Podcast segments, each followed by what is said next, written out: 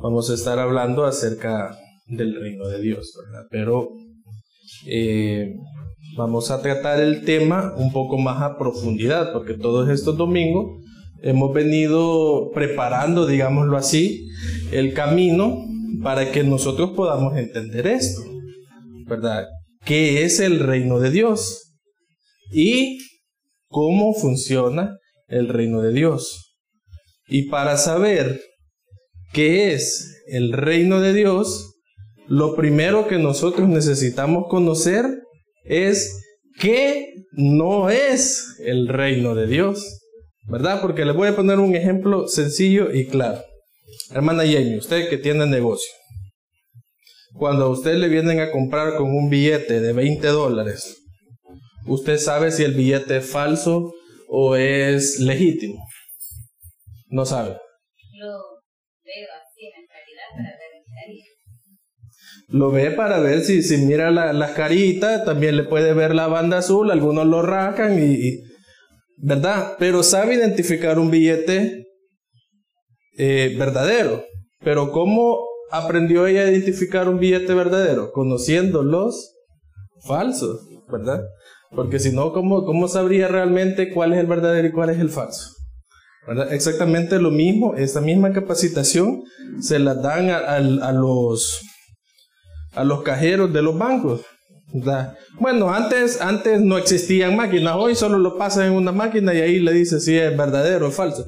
Pero antes no existían máquinas, entonces a ellos les tocaba identificar los, los billetes falsos así de forma manual.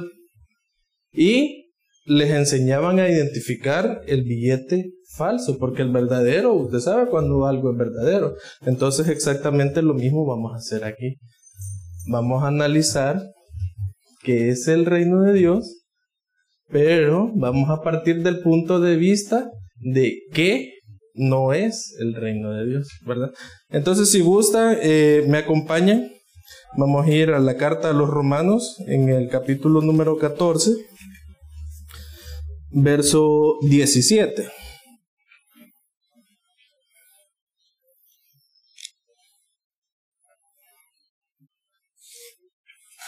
Cuando lo tenga, me da un fuerte amén.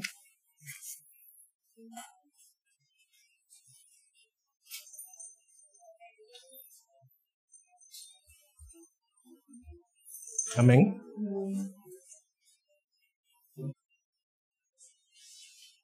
Romanos 14, 17. ¿Ya? ¿Sí? Amén. Vaya. Dice la palabra de Dios. Porque el reino de Dios no es comida ni bebida sino justicia, paz y gozo en el Espíritu Santo. ¿Quién está hablando acá? El apóstol Pablo.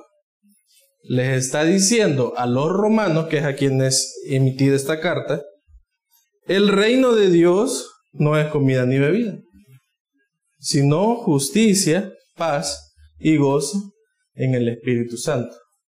Note que él comienza explicando lo que no es el reino de Dios para posteriormente explicarles lo que sí es el reino de Dios.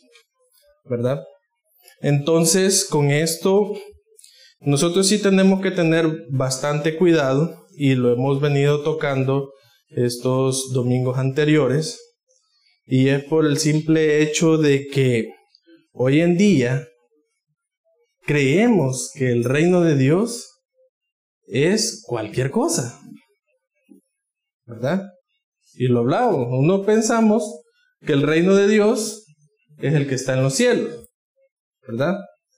Otros piensan que el reino de Dios está en la tierra. Otros piensan que el reino de Dios es ser bendecido materialmente, tener prosperidad, ¿verdad? Entonces, ahora nosotros vamos a examinar tres de las doctrinas eh, más eh, importantes de lo que no es reino de Dios, ¿verdad? ¿Y cómo sabemos que no es reino de Dios? Por todos los estudios que hemos venido antes, que le, hemos explicado lo que sí es el mensaje de Cristo. Y ahora va a notar la diferencia cuando veamos esta doctrina ahí en la paginita. Entonces, si ustedes se pueden posicionar, eh, sería en el segundo lado de la página, usted va a ver un, nombre ahí que dice dominionismo. ¿Qué es el dominionismo? ¿Tiene alguna idea? No. No, no sabe o no me escucha. Ah, no se acuerda. Ok. Lo sabe, porque usted lo dijo en una de sus predicaciones, pero no se acuerda. Dominionismo, leamos ahí, dice, la teología del dominionismo, fíjese bien cómo comienza, la teología, o sea, es un estudio, ¿verdad? Porque teología es el estudio de Dios. La teología del dominionismo se basa en Génesis 1.26. Ahí está escrito. Dice, entonces dijo Dios, hagamos al hombre en base a nuestra imagen conforme a nuestra semejanza, y que domine en toda la tierra sobre los peces del mar, sobre las aves de los cielos, sobre las bestias del campo y sobre todo animal que repta sobre la tierra. ¿Sí? ¿Qué sucede? El dominionismo centra al hombre como el dueño de todo. Y le dicen a usted, Dios creó el mundo, creó el universo y puso al hombre al centro de Edén, como dice ahí en la palabra. Está bien, porque es un versículo que está en la Biblia. Si usted lo busca, Génesis 1.26, eso dice. Pero ¿qué sucede? Le cambiaron el sentido. ¿Por qué? Porque dicen que el hombre fue puesto como el centro de todo en la tierra, para que dominara sobre todo lo que Dios había creado. ¿Sí? Entonces, leamos acá, dice, ellos dicen que el propósito de Dios es que el ser humano ejerza el dominio de todas las cosas Hoy en día, el representante de Dios en la tierra es la iglesia. Por tanto, la iglesia debe de ejercer dominio. Esto según lo que dicen los, los dominionistas. Y, y, y cuando terminemos de leer esto, usted va a caer rápido qué iglesias tienen este tipo de doctrina sobre todos los aspectos de la vida, incluyendo los gobiernos de cada país. En este sentido, los países actuales deben de ser gobernados desde la iglesia y todas las instituciones de gobierno deben de ser ocupadas por los cristianos hasta que Cristo vuelva. ¿Ok? Aquí hay un, un movimiento que se llama la Alianza Evangélica, que es una unión de todas las denominaciones, o por lo menos de las denominaciones más grandes o que tienen mayor feligresía, que se unieron, son como cuatro, que se unieron para presentar una propuesta de ley al Ejecutivo. ¿Verdad? ¿Con qué objetivo? Con el objetivo de que haya más libertad de culto para los cristianos evangélicos, ¿verdad? Entonces, eh, acá podemos ver que hay un interés de un tipo de doctrina por querer ejercer control desde el gobierno, ¿verdad? Y hace poco estuvimos celebrando el, Día de la Iglesia Evangélica. No sé si sabían que existe un Día de la Iglesia Evangélica. Ni idea. Y los católicos estaban bien bravos porque no existe un Día de la Iglesia Católica. Pero existe un Día de la Iglesia Evangélica que lo puso este, el que estuvo antes. ¿Cómo? Sánchez. Él instituyó un día de la iglesia evangélica. Imagínense. ¿Por qué? Porque quería congratularse con los que, con eso, porque como, no sé si usted sabe, pero ahorita, hoy por hoy, la iglesia evangélica tiene más adeptos que la iglesia católica, por lo menos en El Salvador. ¿Sí? No lo quieren reconocer porque obviamente sería echarse en contra a los católicos, ¿verdad? Pero así es. Ahora, ¿qué otra cosa dicen ellos? Dicen, la mayoría de ellos son apóstoles. Usted ha oído hablar de varias gente que se nombra apóstol, ¿verdad? No hablan, ellos no hablan mucho del dominionismo. ¿Por qué? Porque ellos no lo explican explícitamente, así como lo estoy haciendo yo, sino que ellos tienen sus propias reuniones de estudio bíblico, le llaman ellos, donde se reúnen a puerta cerrada con todos sus miembros para explicar la doctrina. Y eso no sale a la luz, nosotros lo vemos predicando. Ya. Pero la doctrina ellos no la predican abiertamente, así como lo estoy haciendo yo con usted. ¿Y cuál es el objetivo de que yo le explique estas doctrinas? Que usted sepa realmente que ha habido mucha infiltración del humanismo en la palabra de Dios. ¿Por qué? Porque el dominionismo es un sentimiento humano, ¿verdad? De querer poner al hombre sobre todas las cosas. Lo que dicen es que el reino de Dios está en la tierra. Y la interpretación de ellos es básicamente lo mismo, dice venga tu reino, que está en Mateo 6, 10, cuando está orando, cuando Cristo les enseña a orar a sus discípulos y les dice, Padre nuestro que está en los cielos, venga a nosotros tu reino, ¿verdad? Entonces, ¿quiénes practican esta doctrina? ¿Ha oído usted aquel que le dice, declare hermano, arrebate, quítele al diablo su bendición. Voy a tratar de no reírme porque después me van a decir que me estoy burlando. ¿Lo han oído? Declare, decrete, declárese salvo. Háblele a la enfermedad. Reprenda al diablo. Esa es la doctrina dominionista que pone al ser humano como el centro de todo. Y le hace creer a usted que el diablo le ha quitado algo cuando el diablo no le ha quitado nada. ¿Por qué? Porque usted no puede luchar con un enemigo vencido. ¿O no? ¿Verdad? Nosotros le decimos el enemigo, el adversario. Pero Él no es nuestro adversario si ya Cristo lo venció en la cruz del Calvario. ¿Sí? Pero ¿qué es lo que hacen ellos? Por medio, para lograr mantener esto a flote, le hacen creer a usted que todo lo malo que pasa en su vida es culpa del diablo. Y no es así, ¿por qué? Si usted se mete en un préstamo de largo plazo, ¿quién tiene la culpa? ¿Quién tomó la mala decisión? Vea que uno dice, no hombre, pero que si lo pongo a 20 años la cuota me queda de 20 dólares.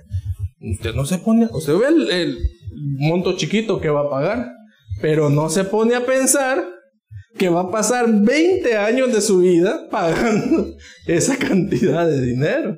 Y ya cuando vaya como por el segundo año va a decir, ¡Ah! me faltan 18 años hubiera puesto más, más baja el, tiempo. ¿Me entiende? Pero vienen ellos y le dice, decrete, declare, declárese libre de deuda. ¿Y cómo? Pagando, ¿verdad? Ya. Que Dios puede hacer milagros financieros, sí. Ya. Y lo he visto, porque he visto personas que los saldos le han quedado a cero, bien sea por un problema de del sistema del banco, lo que sea, pero que de pronto ya no deben nada. Pero usted no puede estar creyendo eso, ¿verdad? ¿Por qué? Porque ¿quién lo metió en el problema? Se metió usted solito, ¿verdad? ¿Y para qué hablar de las mal llamadas tarjetas de crédito? ¿Verdad? No, si es que usted, si usted compra con la tarjeta de crédito, usted acumula puntos. Al final esos puntos los puede cambiar. Un punto por cada dólar. Al final usted tiene que gastar 600 dólares para tener 6 dólares en su cuenta. ¿Usted cree que ganga eso? No. Pero ahí ve la gente. No, hombre, mira, ya tengo 10 dólares. yo.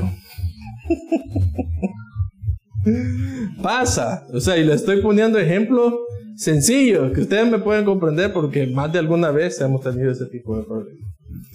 Ya. Entonces eso no es reino. ¿Por qué? Porque reino era dejarnos gobernar por Dios. Entonces, si yo decreto, declaro, hablo en contra de... Estoy haciendo yo, yo, yo, no él. Estoy actuando yo. Ahora, dele vuelta a la página y vamos a la siguiente. Vamos a tratar de hacerlo así, lo, más explicativo posible. ¿Qué dice ahí? Eh, ecumenismo. ¿Sabe qué es ecumenismo? ¿No? Usted. Tierra poblada o habitada. Ajá. ¿Qué más? ¿Usted? ¿No? ¿No? ¿Vos allá? Tampoco. Ecumenismo. ¿Qué es ecumenismo? ¿Cuántas religiones existen? Un montón.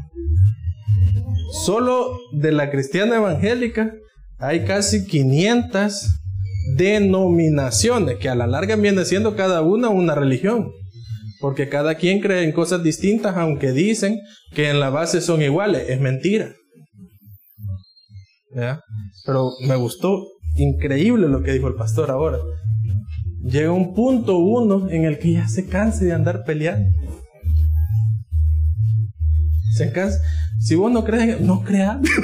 Sos vos al final. O sea, ya, eh, uno se cansa de andar peleando porque que uno cree en una cosa, que otro cree en otra, que es que y todos se lo fundamentan con la Biblia y la Biblia la agarran como que es chicle, la mueven para acá, para allá y la ponen de todos lados. Ecumenismo. ¿Qué es el ecumenismo?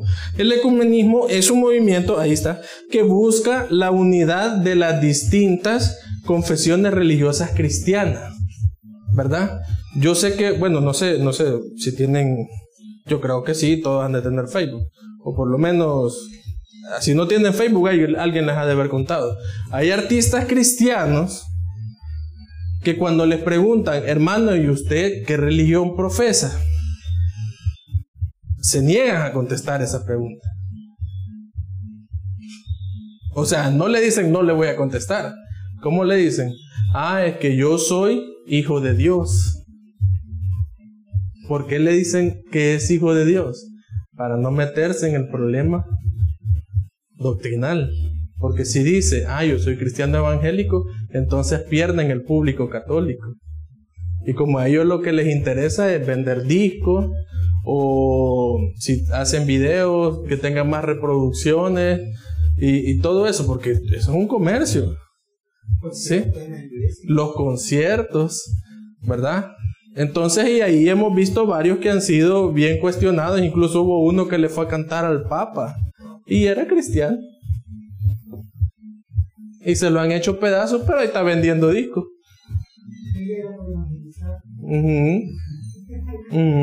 cabal, para eso era, sí, sí. ¿Entiendes? Entonces, ¿por qué se niegan ellos a tomar una posición? Porque ellos dependen del ingreso que le generan su público, ¿verdad? Y al tomar ellos un bando, inmediatamente pierden parte de su ganancia. Entonces a ellos se les denomina ecuménicos. ¿Verdad? Las personas que no son ni chicha ni limonada. Mira, ¿y vos qué pensás de la Virgen María? Yo no pienso nada, la verdad. O sea, yo respeto. Y con esa se zafan. ¿Sí? ¿Y qué sucede? En el reino de Dios no podemos estar, no podemos quedar fuera. ¿Verdad? ¿Por qué? Porque es necesario predicar la palabra.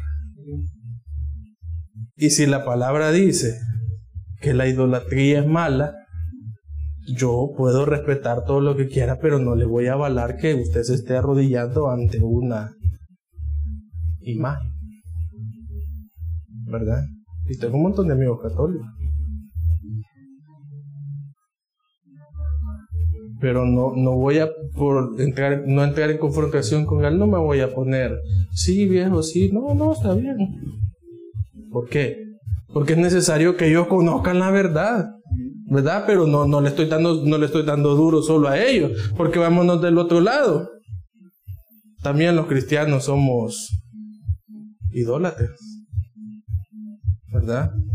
¿Por qué? La idolatría, la vez pasada usted lo dijo también, ¿no? Sí, que estamos notando todo. ¿Qué es la idolatría?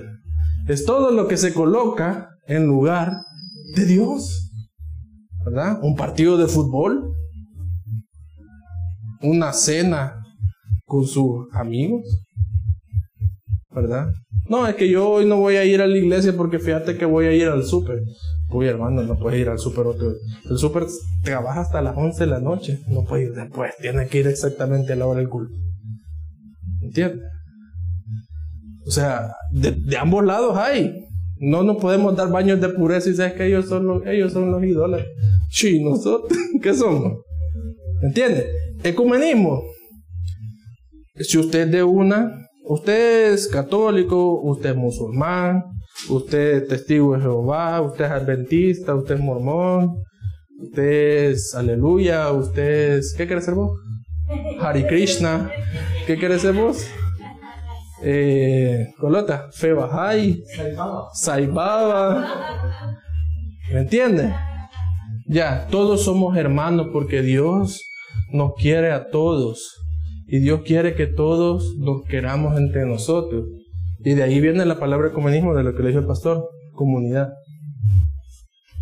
Que todos vivamos en comunión, que todos seamos una sola cosa, aunque este le esté rezando a Mahoma, este le esté rezando a Baal, ya, pero es que Dios es el mismo, lo único que cambia es el nombre según la religión.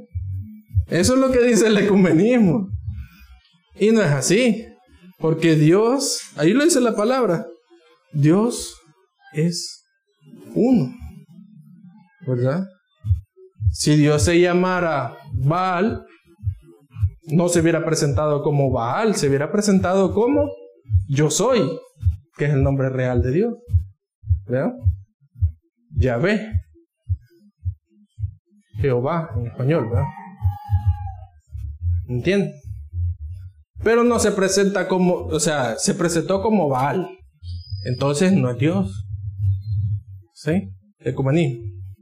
Y por último, la más conocida, la religión.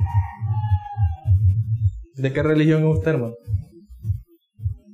Yo lo agarro a él porque es el que le tengo más confianza, no, no es que... Sí, usted. Usted es cristiano, para la orden del Señor. ¿Y usted? También. También.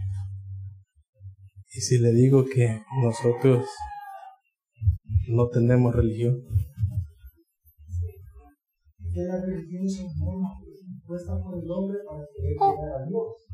Lea lo que, como que lo leyó, mira. Conjunto de creencias religiosas, normas de comportamiento, ceremonias de oración, sacrificio que son propias de un determinado de grupo humano y con las que el hombre reconoce una relación con la divinidad, lo que dice, para poder llegar a Dios, con Dios o varios dioses, porque no solo existe la religión cristiana, también hay satanismo, es una religión y, y adoran a Satanás. ¿verdad? Entonces aquí estamos hablando de religión en el contexto general. El poder de la religión radica en su capacidad de servir como sustituto del reino. Y ese es el problema. Porque cuando aceptamos a Cristo, nos meten a una religión y no al reino.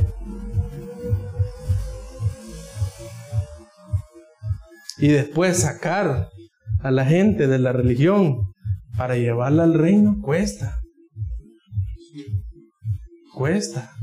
Porque todas estas normas se meten en el punto cero de nuestra cabeza. Ya. Y el punto de que haya venido así era para probar mi punto.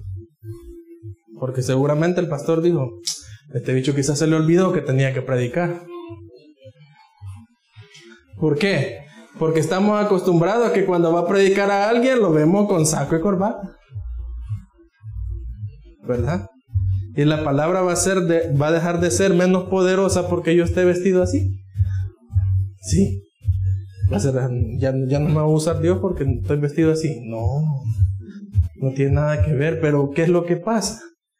Estamos acostumbrados a ver las cosas de una manera, como que nosotros estuviéramos metidos en una caja. Pero fuera de la caja, ahí es donde está Dios. ¿Verdad? Porque Dios está en todos lados.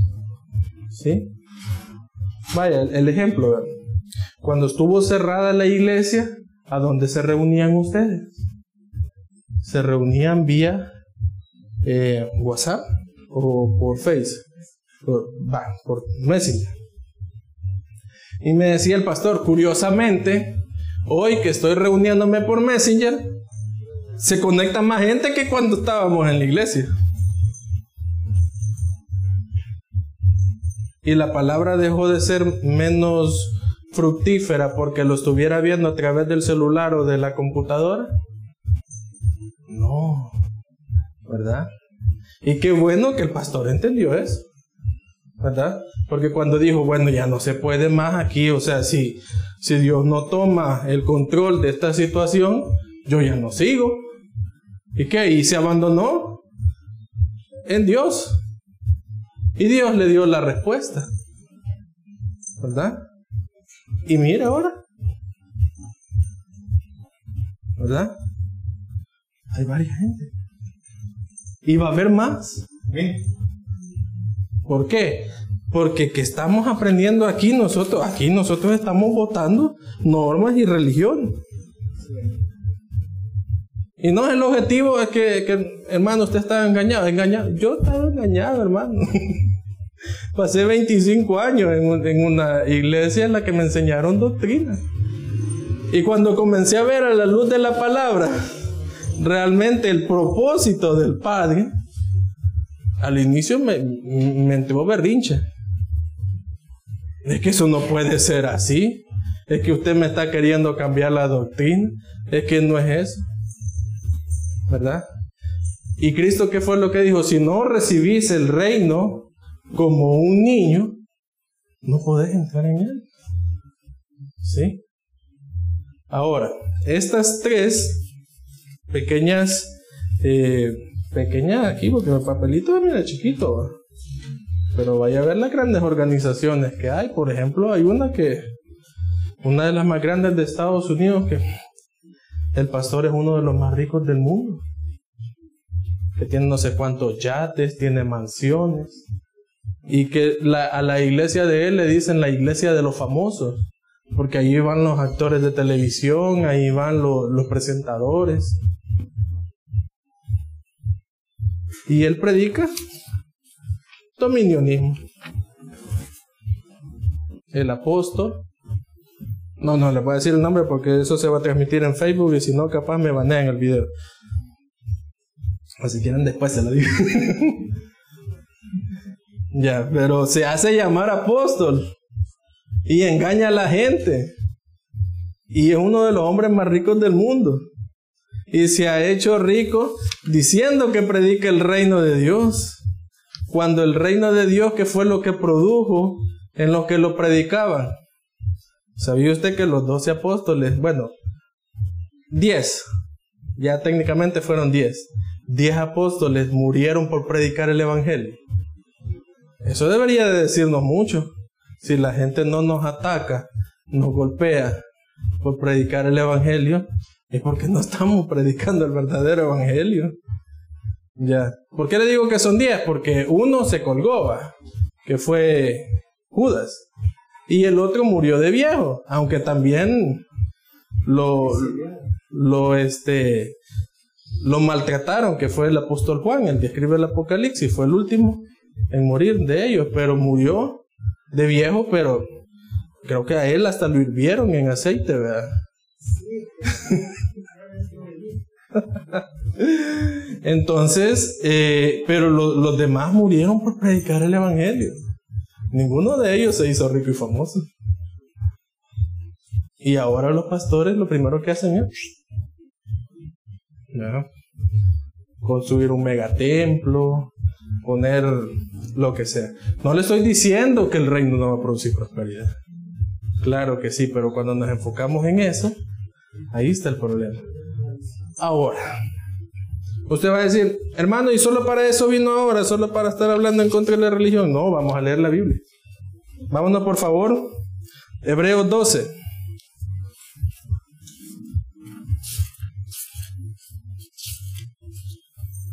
Hebreos 12 y vamos a estar leyendo en el versículo 25. Esta Biblia me gusta porque es así como cefia. No es, no es blanca. Entonces no, ¿Qué dice? Mirad, no desechéis al que habla. ¿Quién está hablando ahí? Estamos en Hebreos, está hablando el apóstol Pablo, dirigiéndole la carta a los hebreos. ¿Qué? Ah, eh, el apóstol Pablo, dirigiéndole la carta a los hebreos.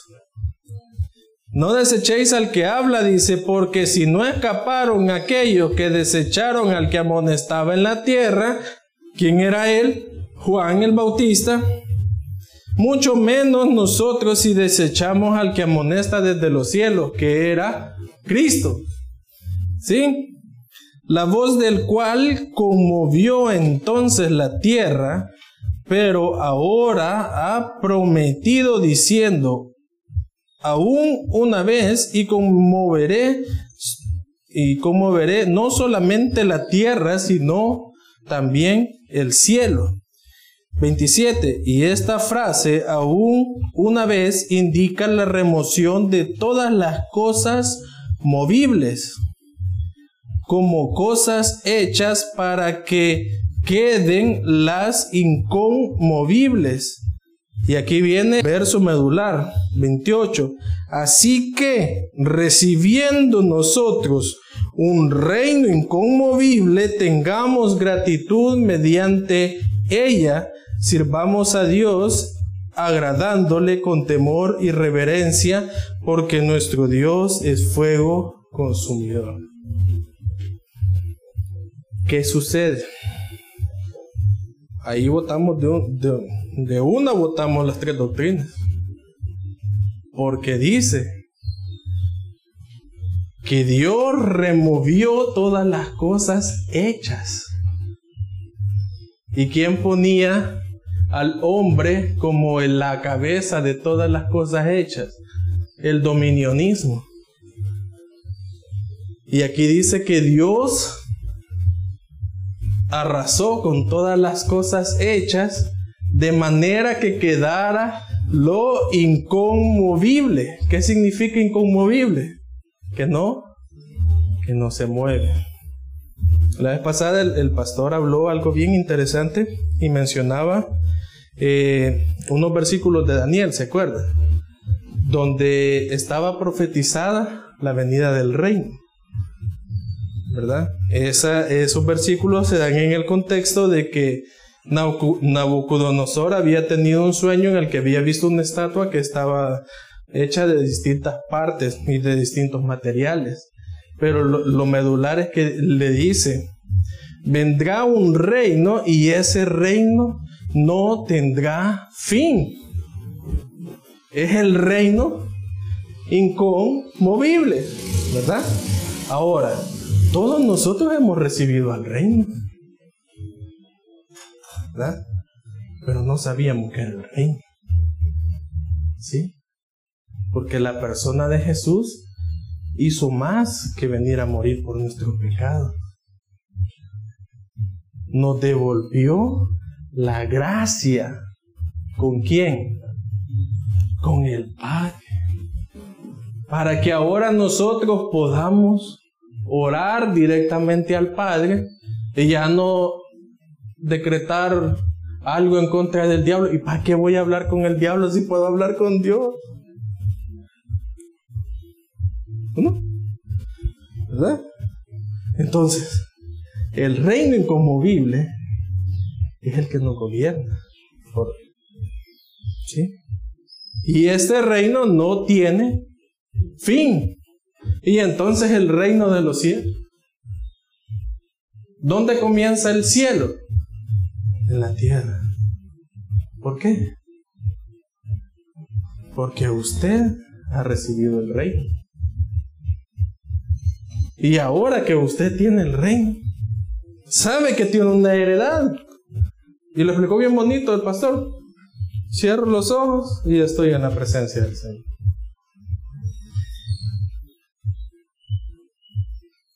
Es tan simple como eso. Pero el reino es el mismo. Pero ¿qué sucede con toda esta gente que ha desviado la palabra y ha convertido el reino en, otras cosas? ¿Será que ellos al cerrar los ojos van a estar en la presencia de Dios? Y mire qué triste es. Porque son de las iglesias más grandes que existen. Son millones de personas. Y ese es el propósito de los juicios.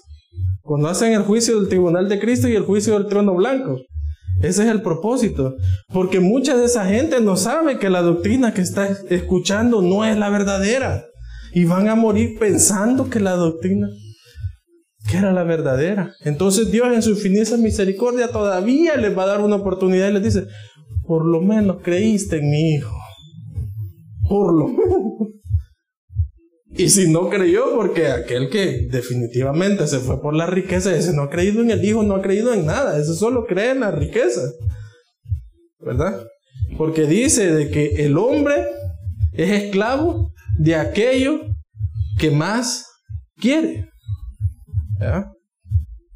Si usted solo pasa pensando en dinero, usted es esclavo del dinero. Y lo triste es que tal vez ni le llega, solo pasa pensando en el dinero. Ay, que si, tuviera 500 pesos, ya me hubiera comprado un pantalla plana. El amor a las riquezas. Así que, bueno, vamos a dejarlo hasta ahí. Eh, gracias por haberme escuchado. La verdad para mí es, es edificante, ¿verdad? Compartir con cada uno de ustedes y, y, esperemos pues que la palabra siga creciendo, porque ya ha comenzado a dar fruto, ¿verdad? Porque esto no es casualidad, ¿verdad? Porque para que un árbol crezca, primero tiene que estar bien plantado, ¿verdad? Si solo la plantita está ahí y, no, y no crece, ¿verdad? Se seca. Ahora le estamos metiendo abono, porque yo sé que el hermano ha hecho una buena labor, si no, no estarían ustedes aquí, ¿verdad? Pero tenemos que reconocer que no lo sabemos todo. Y es necesario abonar. ¿Para qué? Para que todos crezcamos y lleguemos a la plenitud de Cristo, a la estatura del varón perfecto. Así que, gracias, pastor.